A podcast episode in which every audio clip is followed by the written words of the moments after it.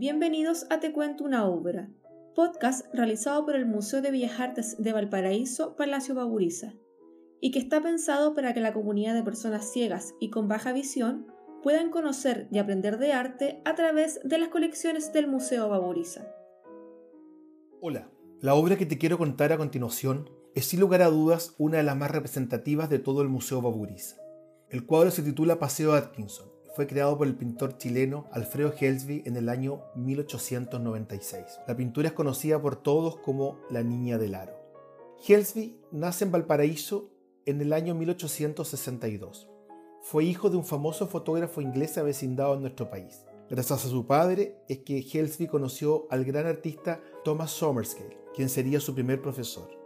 Más tarde estudió con los maestros Alfredo Valenzuela Puelme y Juan Francisco González, quienes le enseñaron el trabajo de la luz y el uso de nuevos colores.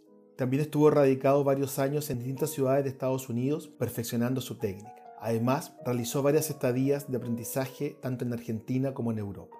Sus pinturas generalmente las creaba con acuarelas y cartones pintados con óleos, y sus obras presentan paisajes cordilleranos, campos, marinas y escenas cotidianas de la ciudad. La obra que te narraré particularmente trata sobre una de esas escenas urbanas de Valparaíso. La pintura presenta una mañana soleada en el Paseo Atkinson ubicado en la ladera oriental del Cerro Concepción. Alfredo Helsby vivió su niñez en este tradicional paseo, por lo que la pintura posee una magia especial.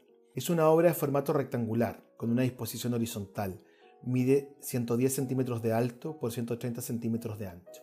Paseo Atkinson es una obra que se ambienta a fines del siglo XIX en Valparaíso y en ella se aprecia una familia de inmigrantes europeos caminando por el paseo peatonal. Van sobre suelo de tierra como era en aquella época.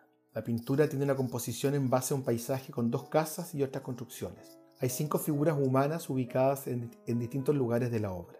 En primer plano, al costado inferior derecho, hay una niña corriendo. Ella tiene tez blanca y cabello rubio. Usa un sombrero amarillo sobre su cabeza y lleva un vestido blanco largo atado con una cinta rosada a la cintura. Tiene medias y botines de color negro. En su mano derecha lleva una pequeña varilla, con ella empuja un gran y delgado aro de madera, juego que le da el nombre coloquial a esta pintura. Al costado inferior hay una reja de madera de color blanco. En segundo plano, al costado derecho se observan casas de dos pisos de colores blanco, café y anaranjado. Las casas tienen jardines frondosos, los arbustos y árboles sobrepasan sus cercos. Junto a la reja de los jardines se observa una figura masculina. Es un señor de tez morena, Viste una camisa blanca, chaqueta, pantalón y sombrero, todo de color gris. En el brazo izquierdo sostiene una canasta de mimbre. Probablemente sea un vendedor de tortillas, de mote o quizás de pescados. Frente a él hay un farol metálico. Esta estructura es parte del sistema de alumbrado público de la ciudad, el cual era energizado con gas, ya que esta fue la primera ciudad sudamericana con contar con este sistema. En tercer plano al fondo del paseo se encuentran tres figuras humanas de espaldas y un perro.